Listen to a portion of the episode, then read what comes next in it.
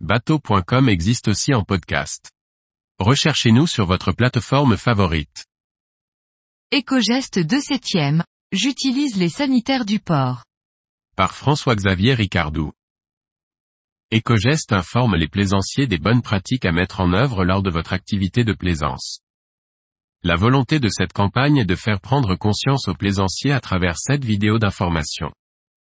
Lancement de la campagne avec une explication sur l'importance d'utiliser les toilettes du port plutôt que ceux du bateau. Les eaux noires, les eaux usées des WC, et grises, les eaux de lavage contenant des résidus chimiques, peuvent être nocives pour l'homme et pour le milieu. Les eaux noires sont parfois rejetées à proximité de zones de baignade. Des bactéries, staphylocoques, salmonelles, des virus et des parasites y sont présents et peuvent engendrer des risques sanitaires importants pour l'homme. Gastroentérite, typhoïde, salmonellose.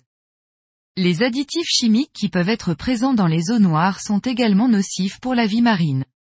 Pour l'entretien de vos sanitaires, préférez des produits d'origine végétale. Tout rejet d'eau grise, d'eau noire, d'eau de fond de cale est interdit dans les ports et dans la zone de 0 à 3000 nautiques. Une fois de retour au port, le meilleur moyen pour éviter de rejeter ces eaux est d'utiliser les sanitaires du port.